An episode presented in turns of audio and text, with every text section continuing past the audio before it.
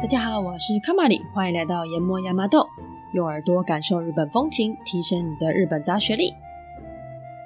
本集呢是二零二三年的第一集，祝大家新年快乐啦！那同样呢也是日本的正月新年，所以祝大家 Akimaste o m e d e t o g o z a i m a s 无论在世界哪个地方的你，都祝福大家平安健康。经过几年的疫情折磨，更能够体悟到平安健康的重要性吧。希望每一个人呢都能够好好的。今年的第一集呢，带来一位日本历史上举足轻重的人。这个人带给日本的影响，包含了建筑、宗教、政治，甚至涵盖了文化、思想等等范畴。这个人有许多神奇的故事跟事迹，像是神仙一般的人物。他在深深影响着日本的同时，史学家却也怀疑他是否真的存在过，是否真的做过这些伟大的事情。而这个人就是大名鼎鼎的圣德太子。圣德太子有多重要呢？你可能听过他。那如果再长一点的朋友，也许你有在钞票上看过他。他是最常出现在日本钞票上的历史人物第一名，由此可见其重要性。即使呢，二零二一年是圣德太子逝世一千四百周年，即使已经过了一千四百年，日本人依然还是记着他。所以呢，就让我们回到一千四百年以前，看看他到底做了什么，而日本是怎么样成为现在的日本呢？圣德太子。圣徳太子这个名字其实它只是称号。诶，圣德太子的本名呢，他叫做救护皇子乌玛亚欧吉。救呢是马厩的厩，就是呃马住的那个地方，关马的那个地方叫马厩嘛。诶，救护是窗户的户，救护它其实就是马厩的意思啊。因为相传呢，圣德太子的妈妈在马厩前生下他。那不过后来认为这个应该也是传说的一部分，甚至说呢，可能是因为 一说到马厩出生，大家会想到谁？就是耶稣嘛。诶，所以有的人后来说，可能是因为受到基督教的影响，所以呃演变成这样子的传说故事了。不过他们到底是怎么掰出来？说掰很没有礼貌，他们是怎么想出来的？我们不清楚。不过呢，比较可信的说法是，圣德太子他是在一个叫做救护的地方出生。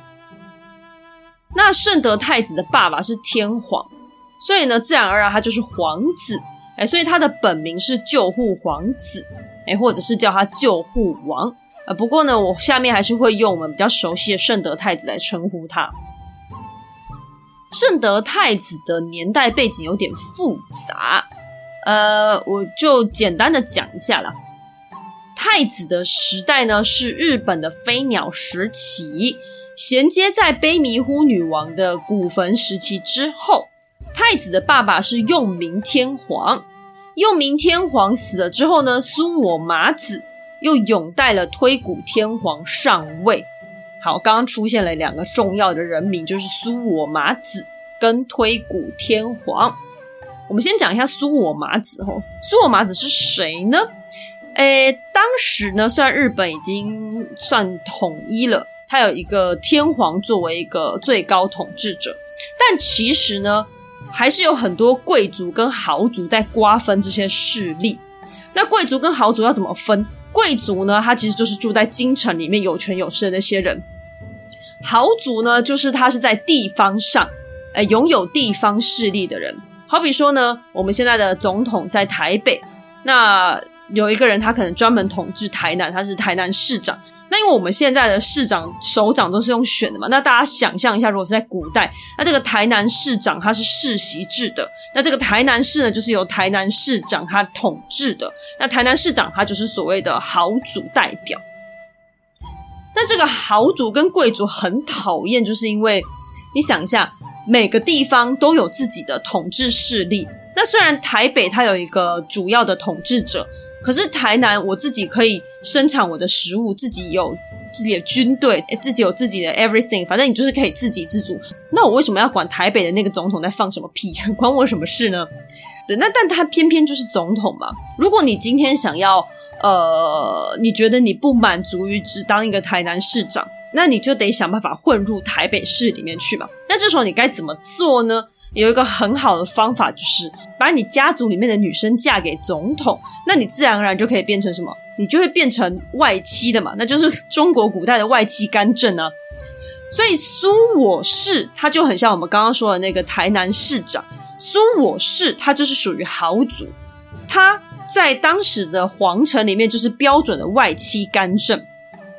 苏我麻子的两个姐妹都嫁给了清明天皇，清明天皇的孩子，也就是苏我麻子的外甥，就是用明天皇，那就是刚刚讲到圣德太子的爸爸。那听到这边，你可能会有点昏头。反正呢，这段的重点就是苏我氏他把血缘混入皇族之后，拼命巩固着自己的势力。那后来用明天皇死掉之后呢，苏我氏还又另外再立了一个崇峻天皇。不过这个天皇不用管他，他就是苏我麻子的傀儡，而他完全没有任何实权。后来这个傀儡天皇呢，他就是很不爽嘛，被人家掌控，谁会开心呢？所以他就是呃偷偷很故意的透露了一点自己很不爽的情绪给苏我麻子知道，就偷偷的透露了这么一点点，然后就被苏我麻子干掉了。这个举动可能不是很聪明。好。那傀儡天皇死了之后呢，苏我麻子他就必须要再找一个新的傀儡嘛，所以他看来看去，他就立了自己的侄女，也就是用明天皇的妹妹推古天皇上任。那这个因为是用明天皇的妹妹，所以她是圣德太子的姑姑。这个推古天皇她是日本历史上第一位女天皇，虽然在推古天皇之前就有像卑弥呼啦，或者是还有几位女性的统治者。但是呢，以天皇的名义正式上任的推古天皇是第一个。好，那刚刚说了，推古天皇是圣德太子的姑姑，呃，那圣德太子他是苏我麻子的孙侄子。呃，我用亲戚计算机算了一下，但是我发现这个关系有点远啊。那不管吼，总之呢，立了。推古天皇上位之后呢，苏我麻子跟推古天皇又再立了圣德太子当太子。其实当年呢，那个时候他是没有太子这个制度的，这个制度要到过了一个世纪之后才有这样子的一个职位吗？啊，所以呢，这个圣德太子的这个太子是等到这个制度出现之后，后人才适时的把它添加上去的。所以严格来说，在那个时候，圣德太子顶多就是呃皇位的第一继承人选，明早长。那圣德两个字的话，是他过世之后大家帮他取的名号，是用来赞扬他了。OK，那回到圣德太子哈，圣德太子呢会变成太子，刚刚讲了嘛，当然这个苏我麻子他一定也是有赞成的，才可能立他为太子。但不过，其实当时的皇位继承候选人，另外还有别人。可是会选圣德太子作为太子的原因，大家应该都猜得到了，因为圣德太子是苏我氏的子孙。哦，这边有一点复杂哈、哦。啊，我为了搞清楚他们家的关系，我也是 那个关系图，我找了三四张，然后我看了又看，看了又看，真的是复杂到一个不行啊。好，我这边尽量讲的清楚明白一点，大家花点心思来听。圣德太子的爸爸跟妈妈是同父异母的兄妹。我们刚刚有讲到苏我氏的一对姐妹同时嫁给了天皇，所以呢，一个就生了圣德太子的爸爸，一个生了圣德太子的妈妈，所以等于说他们两个爸爸妈妈的爸爸都是天皇，但是妈妈是苏我氏的那对姐妹。所以他们是同父异母的兄妹，这两个人在生下圣德太子，所以圣德太子他有满满的苏我血统，不管是从爸还是从妈，他都是苏我氏的人。那这种血缘的力量，有看过古装剧的人都不难理解啊。那太子当时的地位，除了是第一继承人选之外呢，他同时也是摄政的角色。那摄政呢，就是帮忙处理国家大事的意思嘛。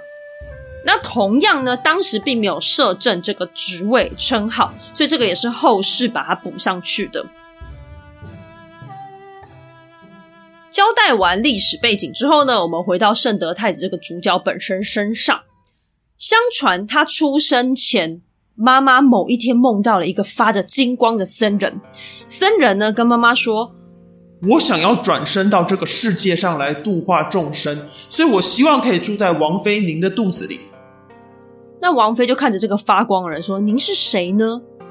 僧人就说：“我是住在西方世界的菩萨。”那王妃听到这边吓死，她说：“哦天哪，菩萨要住到我的肚子里面！Oh my god！” 她就跟菩萨说：“我只是俗人呢，我的体内是很肮脏的。您这么尊贵，怎么能够住在这里呢？”但菩萨就说：“没关系，我只希望可以降生人间。”所以呢，王妃就怀孕了。那怀孕之后呢？相传王妃变得耳聪目明且能言善辩，并且对于佛法道理很快就能够理解。那王妃分娩的时候呢，从西方射下了一道金光，圣德太子就此降生了。这些故事里面，吼，我觉得他们说有掺杂一些基督教的想法跟灵感，我觉得好像不意外啦。因为这故事里面，就除了那个僧人是僧人跟菩萨之外，剩下很多故事桥段都觉得好像似曾相似。好像可能圣人的故事就差不多那几种版本吧。那太子呢？相传他出生的时候就会说话，而且行为举止相当成熟稳重，一点也没有死屁孩的模样。六岁的时候，他就要求爸爸说，想要看看百济国进贡的经书。百济国是当时在朝鲜半岛上面的一个国家。那父亲听了就很惊讶，想说：“哇塞，六岁小孩不去玩沙，看什么经书啊？”但是太子很认真的说：“因为他上辈子在中国的衡山上面修行，并且听经闻法。那现在呢，虽然转世投胎到现在变成一个小鬼，但是他还是想要看看百济国的经书长个什么样子。”好，那说到这边，大家都可以感受到圣德太子身上的佛教意味非常的重。没错，他跟日本佛教渊源非常非常深，他可以说是哈日本佛教扩展的一大助力。而那另外一个助力呢，其实就是苏我麻子。好，我们继续听下去哦。到了圣德太子十六岁那一年呢，苏我麻子终于可以跟苏我氏的死对头物部氏决一死战。苏我氏跟物部氏，他们两族都是地方豪族。诶，大家可以想象，例如说，诶，台南市跟高雄市要 PK 了的感觉。那这两家人呢，长年以来呢，都为了皇权争斗不休。在清明天皇的那个时代，也就是圣德太子的爷爷的那个年代，佛教第一次传入日本啊。但是日本呢，当时自己也是有本土信仰的，也就是比较接近神道教的所谓的自然崇拜嘛。所以物部氏他就觉得说，哦，哎，我们应该要坚持自己的信仰，不然神明会生气，天照大神会降下天罚。不过呢，苏我氏他们会觉得说，反正国外都说好啊，我们为什么不试试看呢？Why not？所以他就是赞成传扬佛教。那你想也知道了，也不是说这两个家族多虔诚啊，绝对不是这个样子的，他就是宫廷争斗的一种手段罢了啦。那天皇就听他们两边在那边讲，一个说要，一个说不要，一个说要，一个说不要。然后天皇后来就觉得，嗯，好啦，算了啦，不然我们就传传看嘛，反正谁知道呢？外国人都说好用，我们还是给他试一波吧。啊，不过没关系，如果你想信地方宗教也无所谓。哎，物部是，你想信什么就信你。那苏我是，你就去传教试试看。哎，就是这样子的感觉。那亚洲国家在宗教上面比较。比较 open 吗？是这样说吗？诶，他们比较没有像西方的历史上为了宗教就是可以吵了这么几千几百年，日日就是在亚洲国家比较不会发生这样子的事情。诶，所以这个也许外国人来听会觉得不可思议。好，那所以呢，苏我麻子呢，他们一族都是属于佛教派的，就是赞成佛教的。那反正两族呢，为了皇权，为了宗教问题势不两立嘛，所以呢，终于到了刚刚说的这一年，苏我麻子他终于有机会铲除物部氏。那这场战争叫做丁未之战，也就是丁未年发生了，就是一个你听了马上就会忘记的名字哈，所以这个不需要记。好那这个战争的故事背景啊，什么巴拉巴拉这些我们都不用讲了哈。总之呢，我们回到太子身上，圣德太子他跟苏我麻子两个人当时都发愿，如果战争顺利结束的话，他们两个就要盖寺庙来救助世人。那战争理所当然就是结束了，然后也很顺利的，苏我麻子这边就赢了，所以太子呢就盖了现在位于大阪的四天王寺。有去过大阪的朋友，可能多少都有听过四天王寺，名号也蛮大的。它是日本最古老的官方寺庙。那官方寺庙简单来说就是官方盖的，然后国家会出钱养的寺庙。啊，不过很可惜的就是大阪那时候有蛮多建筑物都在二战的大阪大空袭中烧毁。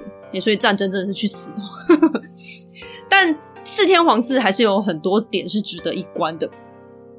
另外，苏我麻子盖的呢是现在位于奈良的飞鸟寺。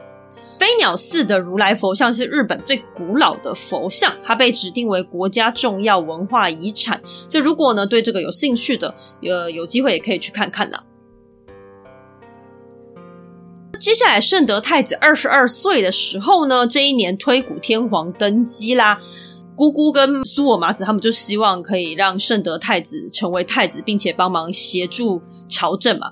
但是当时的太子呢，他一心向佛，而且因为太子他就是神人嘛，他记得他的前世今生，所以呢，他知道他的此生的任务呢，就是在日本弘扬佛法，因此他想要出家继续他这一辈子的任务，但是就被天皇拒绝了。那没有办法，太子就只好乖乖的接下代理国政的工作。不过代理国政也是有好事，因为他等于说，呃，变成有点像一人之下万人之上的感觉，所以他还是可以推崇他的佛教，他还是可以做他的任务。因此，他一边协理国政的同时，继续推广佛教。他出资盖了许多佛像寺庙。撰写了许多佛经经典的解释等等，而且他还帮助许多对佛法有兴趣的人出家，振兴佛门。那像是之前我们在讲富士山的故事的时候，有一段是圣德太子骑了飞马上山嘛，然后遇到了山神之后，他就发愿三件事，回来之后呢，就以这三点为基础来发展国家。这三点就是以和为贵，以佛为尊，以礼为本。从以佛为尊这一点来看呢，其实你就知道他就是要信仰佛教的意思。所以圣德太子就这样一步一步的把当时的日本打造成了一个佛教国家。到这边，圣德太子的形象也不难想象了，大概就是一个温和、谦卑、彬彬有礼，并且信仰深厚、看起来无欲无求的人吧。他很确定自己要做什么。而且他也走在自己认为正确的道路上，做着自己认为正确的事情。他听起来一点都不像一个 政治傀儡。那大家还记得吧？苏我麻子呢？他把圣德太子跟推古天皇推上位，其实为了就是拿这两个人来当做傀儡。不过，因为圣德太子好像跟任人摆布这种角色一点都沾不上边。那确实啦，这两个人呢，其实他们在推广佛教这件事情上面并没有冲突，但是其他地方就非常难说了。那除了圣德太子这个人本身心无欲念，没办法威逼利诱之外呢，另外一个傀儡推古天皇，他也不是吃素的。推古天皇呢，他相传是一个相当聪明的女人，她被苏我麻子掌控也是掌控的相当不爽了。但是因为她比较聪明，他不像上一个天皇这么笨，还笨到跑去告诉苏我麻子说我超不爽。因为呢，推古天皇很清楚，虽然苏我麻子很霸道、很讨厌，可是呢。毕竟吼，苏我一族他在朝廷里面的背景很深厚，很多人都是听他们这一族的话在做事的。所以如果没有苏我麻子的帮忙，其实很难很难治理这个国家。那要怎么办呢？唯一的办法就是一边制衡苏我一族，一边逐渐把皇权集中。我们前面有提到贵族豪族的权力很大嘛，所以具体来说呢，政治中心的那些重要官位都是世袭制的。这样子一来呢，其实大部分的权力，不管你怎么改朝换代，最后都还是掌握在这些氏族的手中。那治国中很多重大的决定，都不是天皇一个人说了就可以算，因为毕竟寡不敌众嘛。因此，把权力收回天皇手中的话，贵族豪族就比较没有办法一天到晚那边反个没完没了了。那皇权集中这件事情，实际上到底该怎么做呢？所以接下来，圣德太子就做了一件相当相当重要的事情，就是遣隋使，派遣去中国隋朝的使团。哎，对，那当时是隋朝，所以叫遣隋使啊。之后是唐朝，就会叫遣唐使。哎，这个我们之前有说过几次了。那我们来讲一下，为什么遣隋使这么重要？他要怎么样让皇权集中呢？这里面有几个点哦，呃，它其实跟卑弥呼的那个概念很像，一样。放眼整个亚洲国家，中国还是亚洲的老大。只要能跟老大联手，你地方上那些人再怎么秋，再怎么威风，那也就是地区性的。天皇跟中国交流，那个是 international 国际性的，你们比不了。那再来呢？中国因为它是亚洲老大，之所以是老大，是因为它有最高的科技，走在时代的尖端嘛。不管再怎么样，你去隋朝，你怎么样都可以学一些什么东西回来，学什么都好，反正对国家发展是好的。那基于这些考量呢，圣德太子呢，他就派出了第一批遣隋使出发了。好，那一样呢，日本每一次出去，他都是想要怎么样跟中国联手。注意哦，是联手，不是当小弟，也不是当附属国，是要当朋友。日本他就是想要跟中国平起平坐，哎，这个是日本的一个骄傲嘛，他们至今国风就是这个样子。那中国是谁啊？我们现在讲的都不是现在的中国大陆，那个已经不一样了。但是以前的中国是什么样的国家呢？大家读了这么多年的中国历史，大家看了这么多的古装剧，我知道你们都很清楚，中国在亚洲是横着走的。老子有文字，有军事，有技术，有科技，什么都有。你们其他乱七八糟的小国还在地上填土的时候，我们在吃的是什么呢？我们在吃的是面，是包子。所以你们这些奇怪的小国，通通都要朝贡给我。好，那基于这两国呢，都是这么我们要说以自我文化为傲的国家啦。反正就是都是这种自尊心很高的国家，导致日本第一次。的遣隋使完全失败，呃，为什么失败呢？事情是这样子的，当时中国的当家是隋朝的隋文帝，那那个日本的使臣他来到皇帝面前的时候，他是这样子介绍自己国家的：我们的天皇很伟大，哥哥是天，弟弟是太阳，天皇每天晚上会处理政务，天亮的时候就把工作交给太阳弟弟。自己就去休息的。这段这段话哦，日本偶尔会发作那个中二病，是从这么久以前就有了，是吗？他们对于自己国家骄傲，还有这种睁眼说屁话嘛，这种能力是亘古不变的。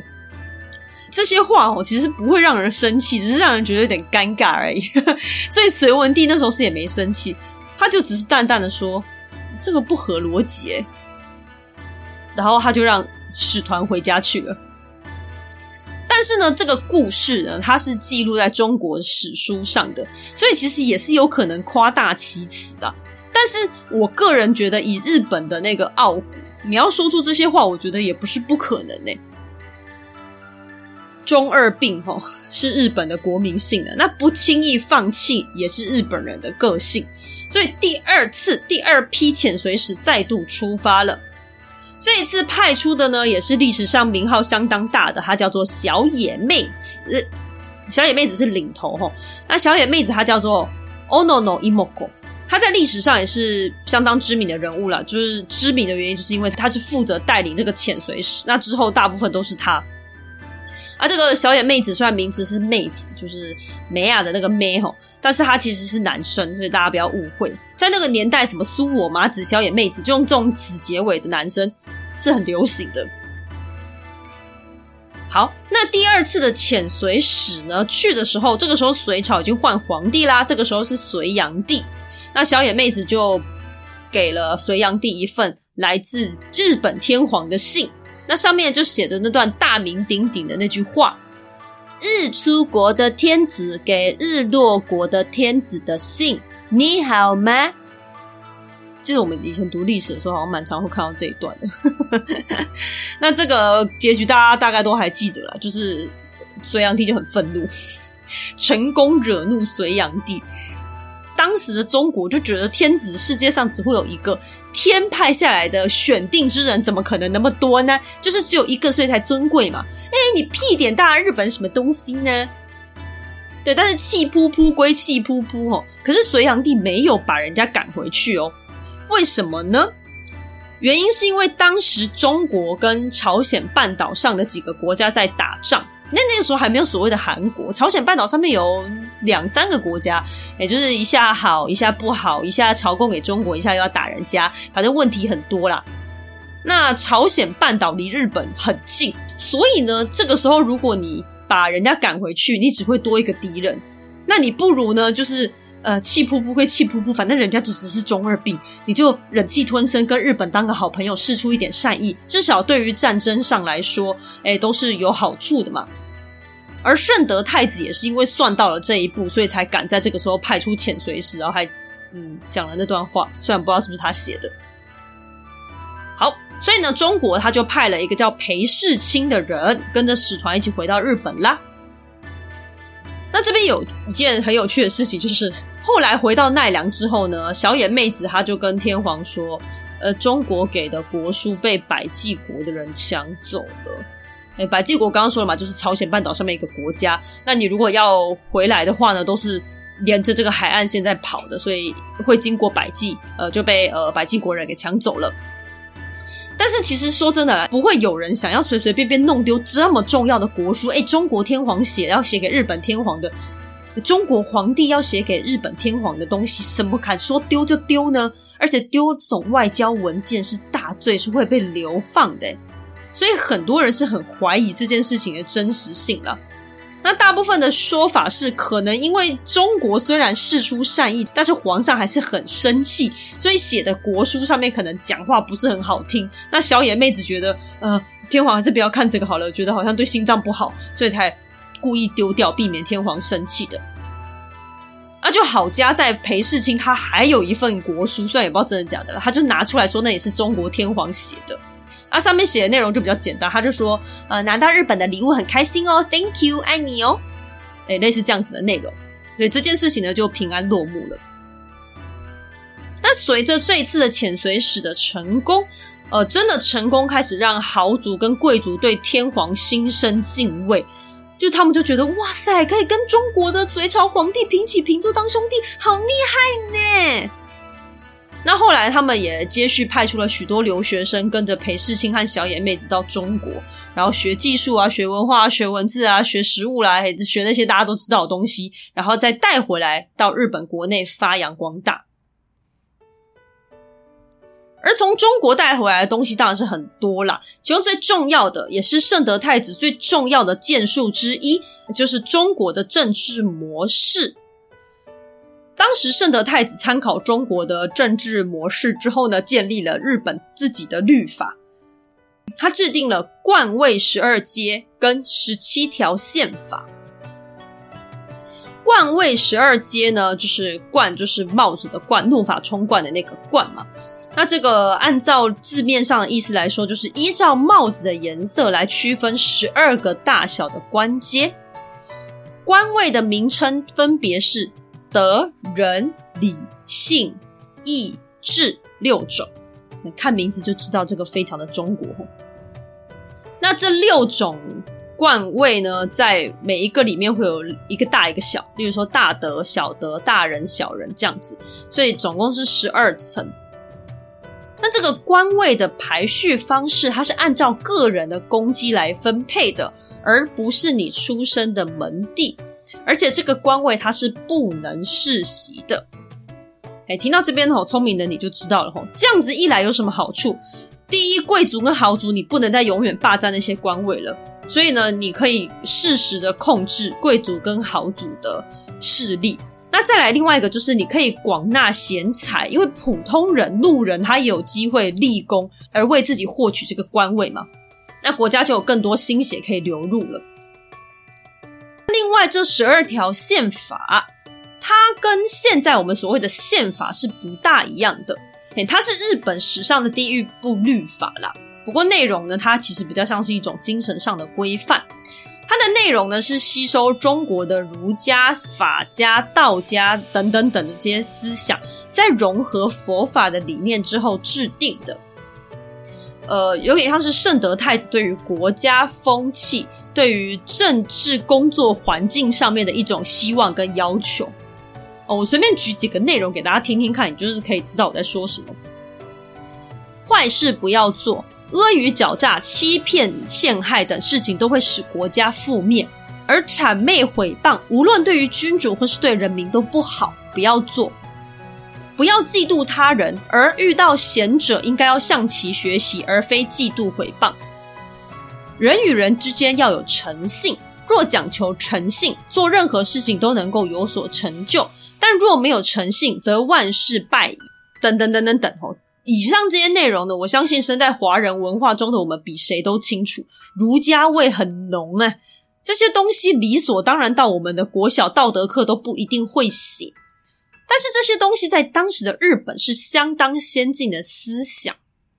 那虽然说呢，我刚刚念的这些律法哦，它的要求对象其实都是大臣们，但是呢，古装剧中皇帝很常说啊。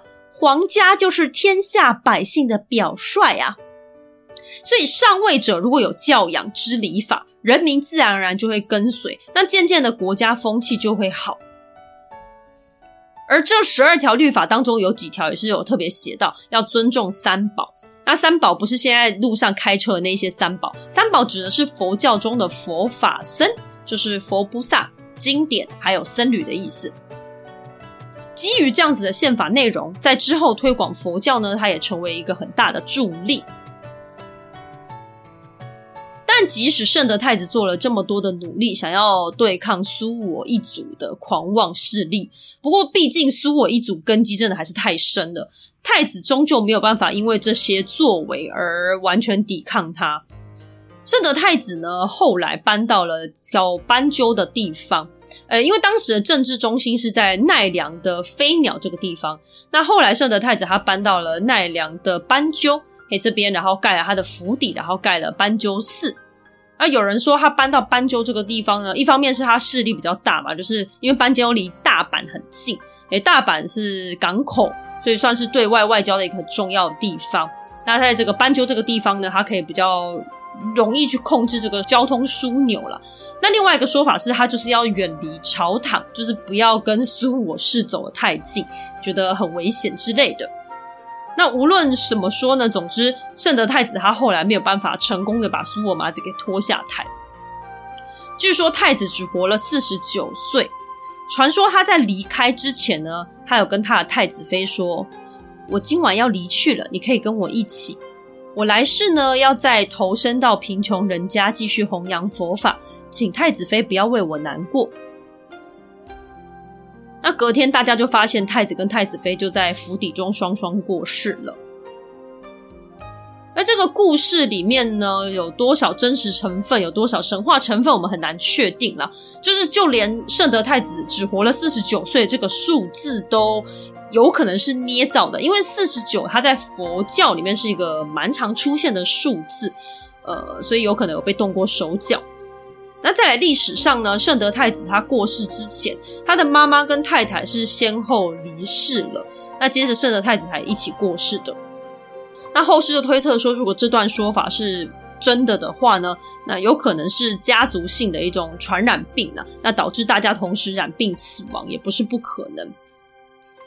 那无论事实如何，可以得知的是，太子过世之后呢，朝廷跟人民都很难过。到了现在，已经过了一千四百多年的嘛，日本还是依然在悼念着这位深深影响着日本的太子。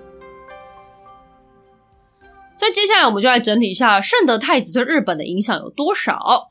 诶，首先呢，他帮助推广佛教，让当时的日本成为一个佛教国家。现在的日本。主要影响他们的两个宗教，其实我觉得日本的宗教跟台湾的感觉啦，给我的感觉很像。因为我们一般台湾人，如果你是自己有宗教信仰，什么不管是什么佛教、基督教、天主教都好，诶，你就会说你自己是这些宗教嘛。那除此之外，大部分人都会说，哦，我拿香拜拜的。那拿香拜拜。其实，在台湾人听起来很正常，可是其实你完全无宗教的话，你是连这个行为都不会去做。所以，这个大部分人我们就会说，哦，我们可能就是一般的普遍的道教嘛，就是很像一种民间信仰的感觉。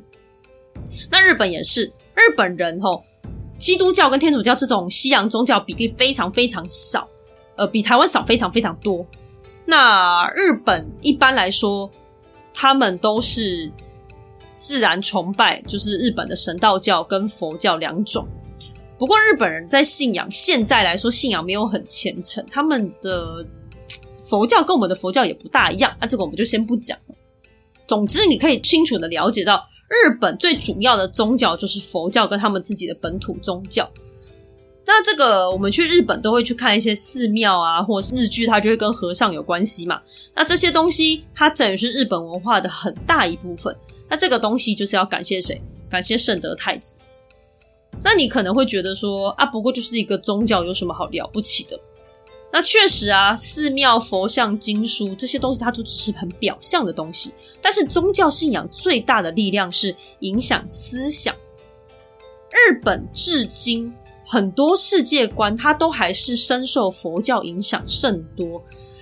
我这边举几个例子哦，例如说日本最有名的喝茶的文化，他们的茶道。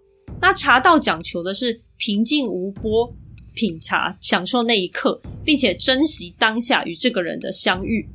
那这都是受到佛教中的禅定，还有一些缘，人与人之间的那个缘分的这些概念。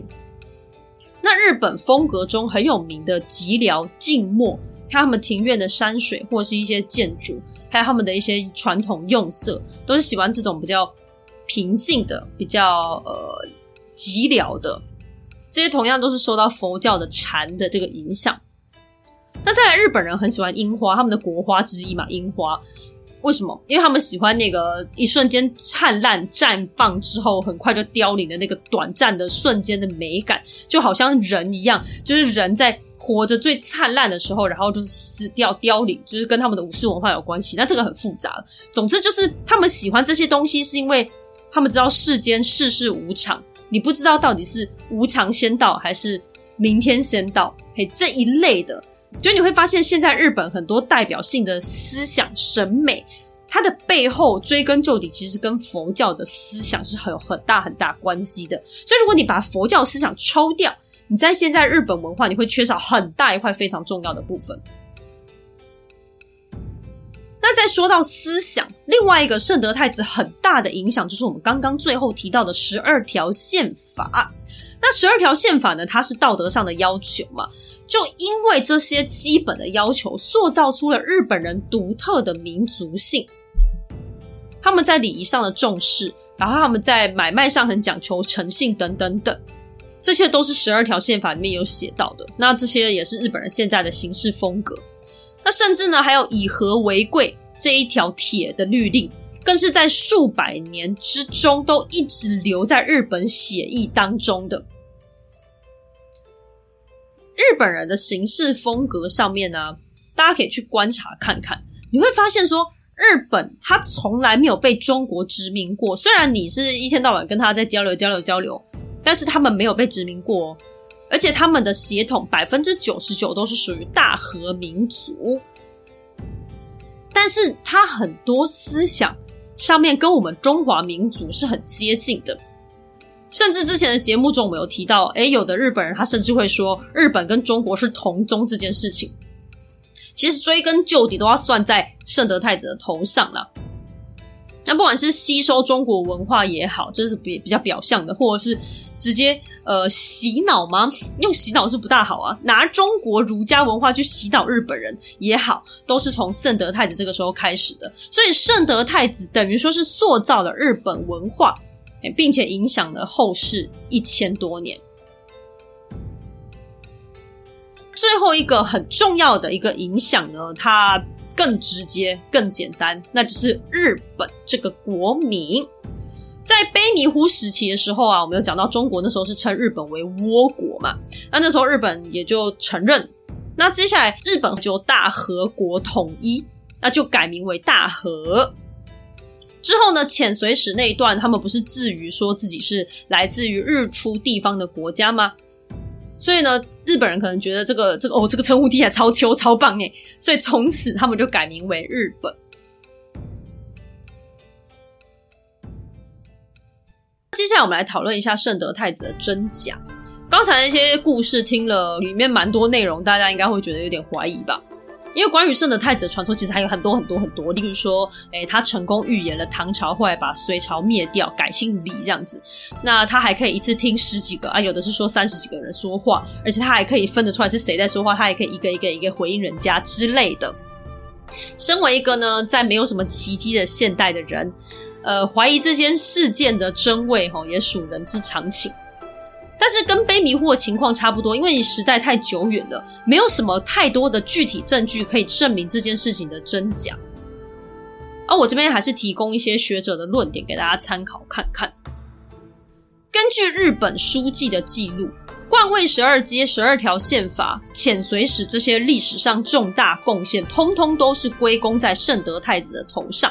但是你仔细想想，当时圣德太子再怎么厉害，他顶多就是一个太子，他是一个摄政王，他是辅佐政治的人。那真正掌权的人是谁？是苏我马子，还有推古天皇。所以这些重要律法的推动不太可能只有圣德太子一个人参与。诶，十二条宪法影响着这么多的人，宪法这种东西、律法这种东西，又怎么可能只有一个太子说了算呢？所以说呢，你说圣德太子有参与或提供协助，这个是完全没有问题的。但是如果你说都只有太子一个人所为，那就真的有点过誉了。而甚至有人说呢，这些都是苏我麻子做的，而圣德太子只有从旁协助而已。那你说这个说法听起来很合理吗？可是为什么要特别呃这样子作假呢？为什么要把功劳全部放在一个人身上呢？你可以想一下这件事情的好处是什么？历史是人写的嘛，会做这样子的手笔，一定是有这个必要性。关于圣德太子的事迹，最多的记录都是在日本书纪，所以刚刚那些神话故事大部分也都是日本书记写的。哎，其他书还没有写的他这么夸张。那日本书记这本书呢，我们以前有稍微提过，它跟古事记两本书同为日本第一本文字记录的正式史书。古事记的主要对象是国民，就是日本自己的国内人啊，啊，目的是提高天皇的威严跟正统性。所以它里面会写比较多的神话故事，就是要告诉国民洗脑他们说，我们的天皇是神明变成的哦。那日本书纪大部分都是用汉文写的，它主要的目的是给外国人看的。我猜大概就是主要是中国啦。它的目的是为了加强日本国的形象，还有国家的威仪。好，所以日本书纪是对外宣传的，等于说公关品嘛。那日本书记撰写的那个时候，圣德太子其实已经过世一百多年了。这个时候的中国呢，它是什么时期？它是盛唐时期，也就是唐朝最辉煌、最灿烂、最全盛的那段时期。这个时候，中国跟日本还是有来往的。如果你是日本，你看到对面的中国，哇，他们在放烟火诶，然后他们在发光呢，他们在发光诶，你想一下，日本他们会怎么想？为了继续争取跟中国平起平坐。你就必须要提高自己嘛，对不对？但是这种硬体设备不是一天两天可以提升完毕的啊，你那个长安城不是一天两天可以盖出来的，所以他们呢，只能创造出一个神圣的传说人物来制造这些美好的幻象。你怎么觉得日本到现在还是很擅长做这些事情？他们就是很擅长做一些外交性的美好的一些就是想象嘛。那所以圣德太子他就被塑造成一个了解佛教知书达理、通晓儒家、道家、法家等等中国各家经典的人，并且以这些理念为基本，提升国家高度，具有相当神性的人，而且他还是菩萨转世。这也可以解释为什么圣德太子有那么多不可思议的传说故事了。给谁看的？给中国看的。然而，有的学者他甚至会认为圣德太子一开始就不存在，他们就主张说救护皇子这个人他是真的存在，而且他一开始就是住在斑鸠这个地方，然后盖了斑鸠宫、斑鸠寺这一类的东西。但是呢，救护皇子他们这一组自始至终没有靠近过政治中心，那处于政治中心的人还是苏我马子，而苏我马子的所有的一切作为比较好的，他就直接移花接木。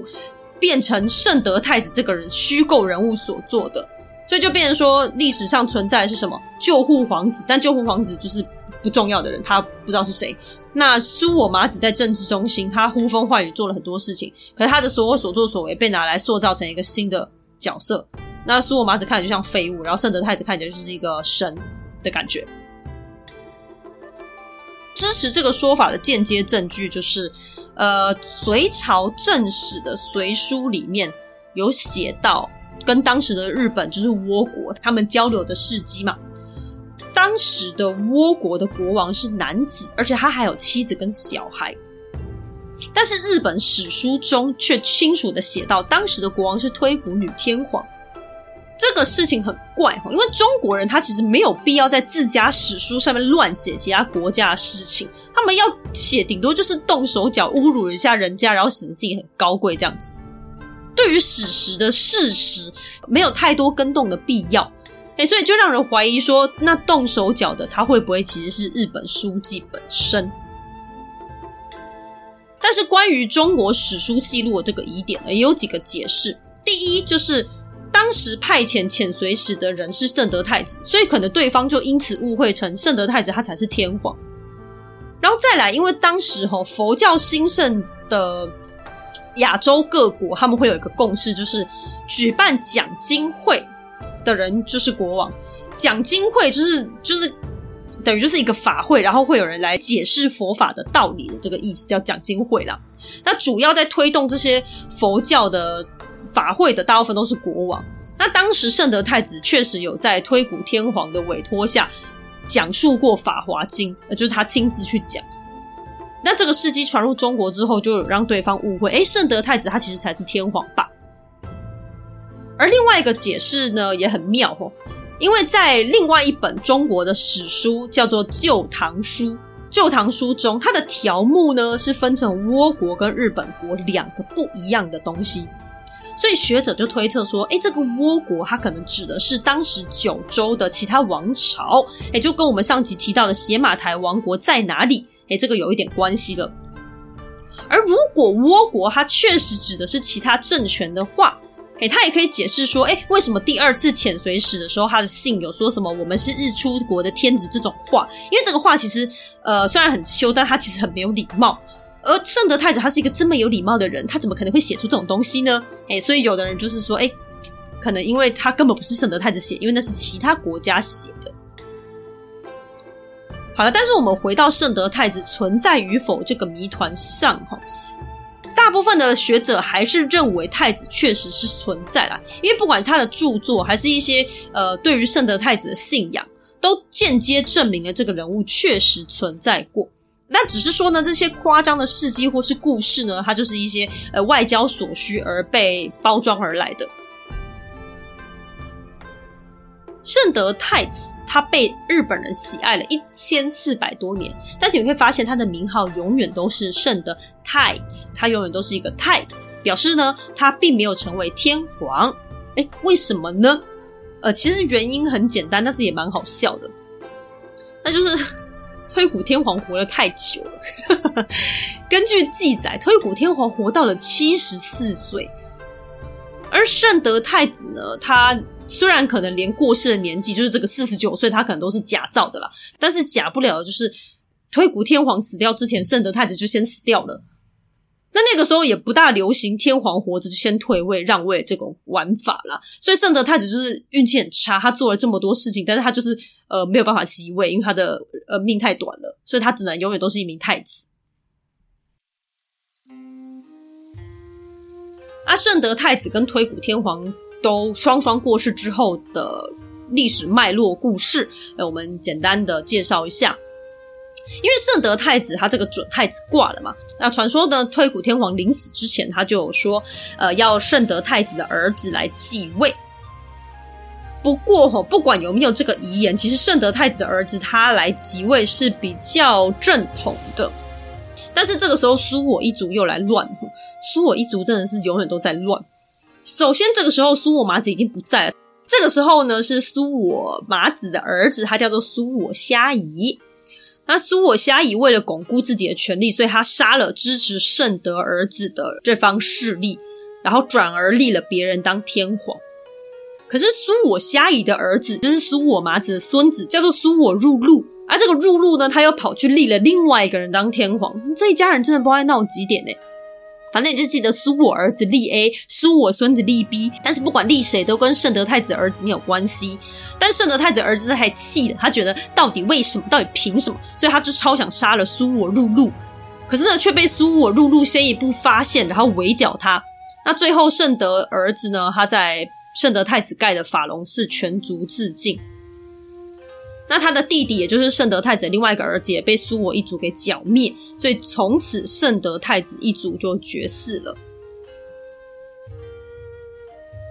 好了，那这段有一点沉重了，所以给大家说个比较轻松的小传说故事哈。你听到这边，你应该会觉得苏我一族超烦，讨厌死了。对，苏我一族在那个时候他就是横着走的，但是走着走着，最后还是会踢到铁板，他被藤原氏给铲除了。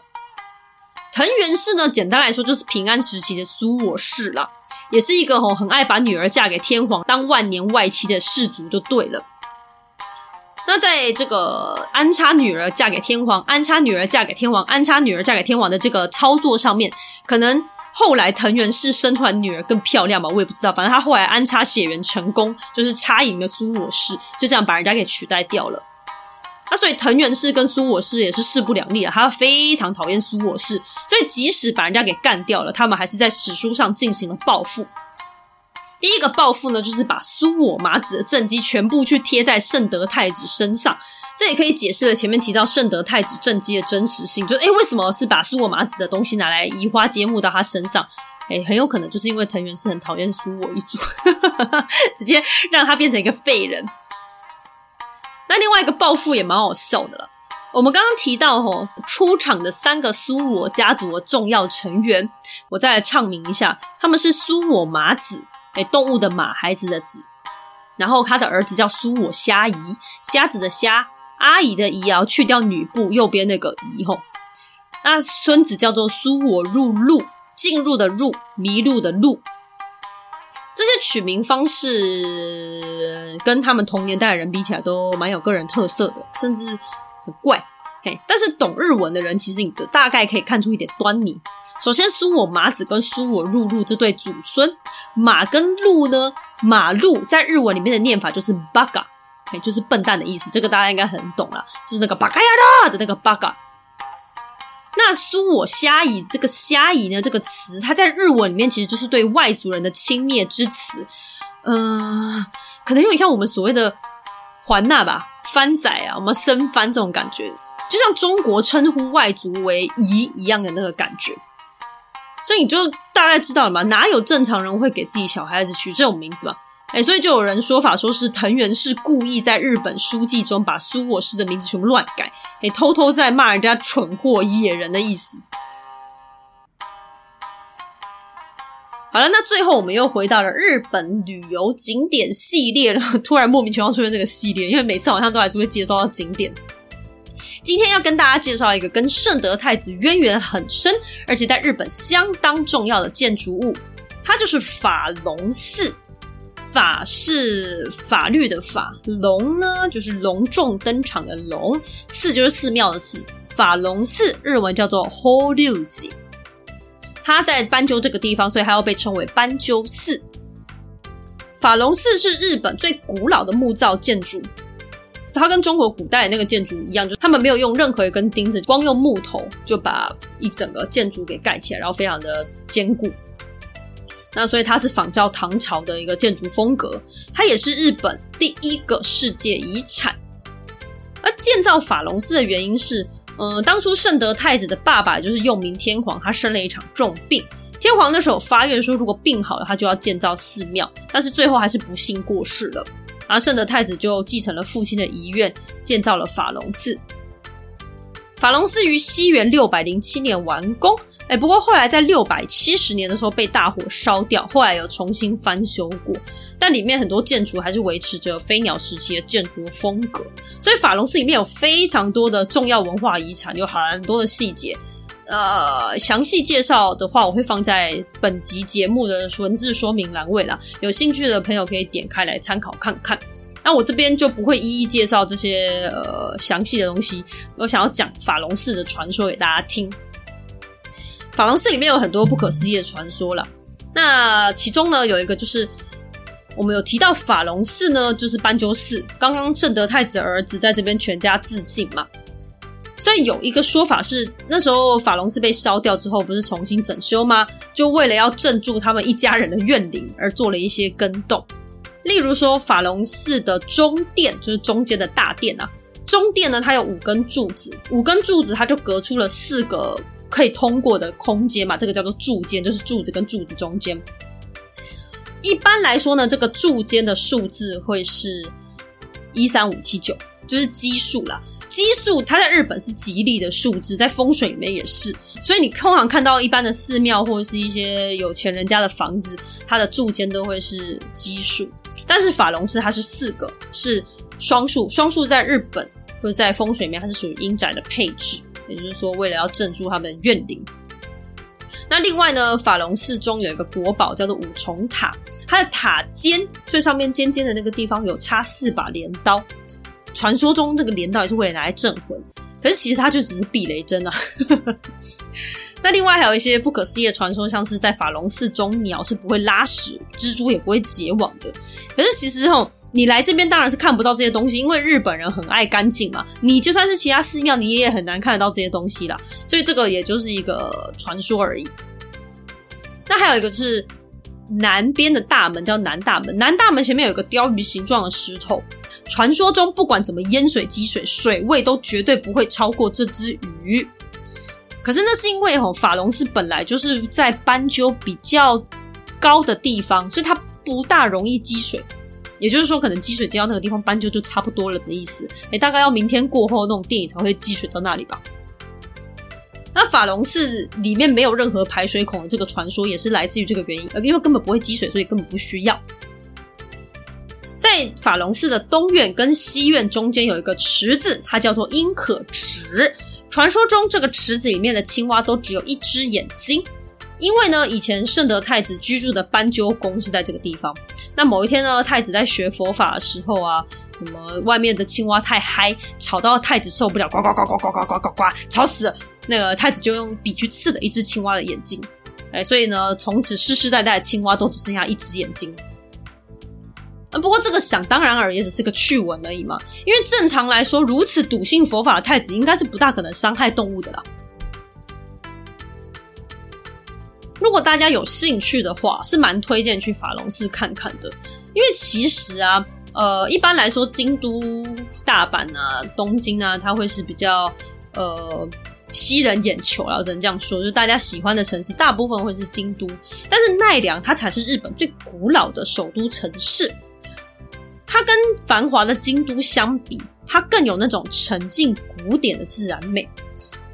然后它的寺庙啊，或者是它的一些建筑物，比较都是偏木造的，所以它颜色都比较土色一点啊，那比较给人那种很平静的感觉，就很像穿越到古代的那种感觉吧。不过可惜的是，奈良它的景点都分得很散，像刚刚我们说到斑鸠跟飞鸟这两个地方，本身就隔了蛮远的距离。那我们比较常去的就是那个有路的那个奈良公园嘛，奈良公园啊，东大寺这些景点是在隔壁的，但是它跟法隆寺距离就有开车三十分钟这么远，所以奈良如果要旅行的话，要深度旅行，我会推荐大家可能安排个一两天住在那个地方，他们也有卖那个飞鸟斑鸠一日票。所以，如果大家想要去看看圣德太子活动的地方啊，想要悠闲的漫游古都的话呢，就是可以安排个几天在奈良走走。其实，圣德太子直到现在都被推崇，背后有一定程度的政治上的考量。明治维新之后呢，佛教理念再次被推崇，那大家也逐渐重拾对于皇室的信仰。圣德太子身为一个推广佛教的皇室成员，为了增加国民的凝聚力，他就被拿来当做一个典范，把他设为历史伟人之后，再透过国民教育渗透入国民内心，借此宣扬大日本的理念。但即使如此，不可否认的是，圣德太子塑造了一个让周遭大国认可、名为日本的国家。透过宗教、中国学术，建立了日本的核心价值观，开启了国际外交，从中学习到技术、文化等，影响了整个日本发展。他所留下来的物质贡献可能不是太亮眼，但是他的作为却成就了大和民族的思想跟理念，时至今日。认识圣德太子之后呢，相信大家对日本也会有更多一层的理解了吧？今天谢谢你的收听，我们下集再见，拜拜。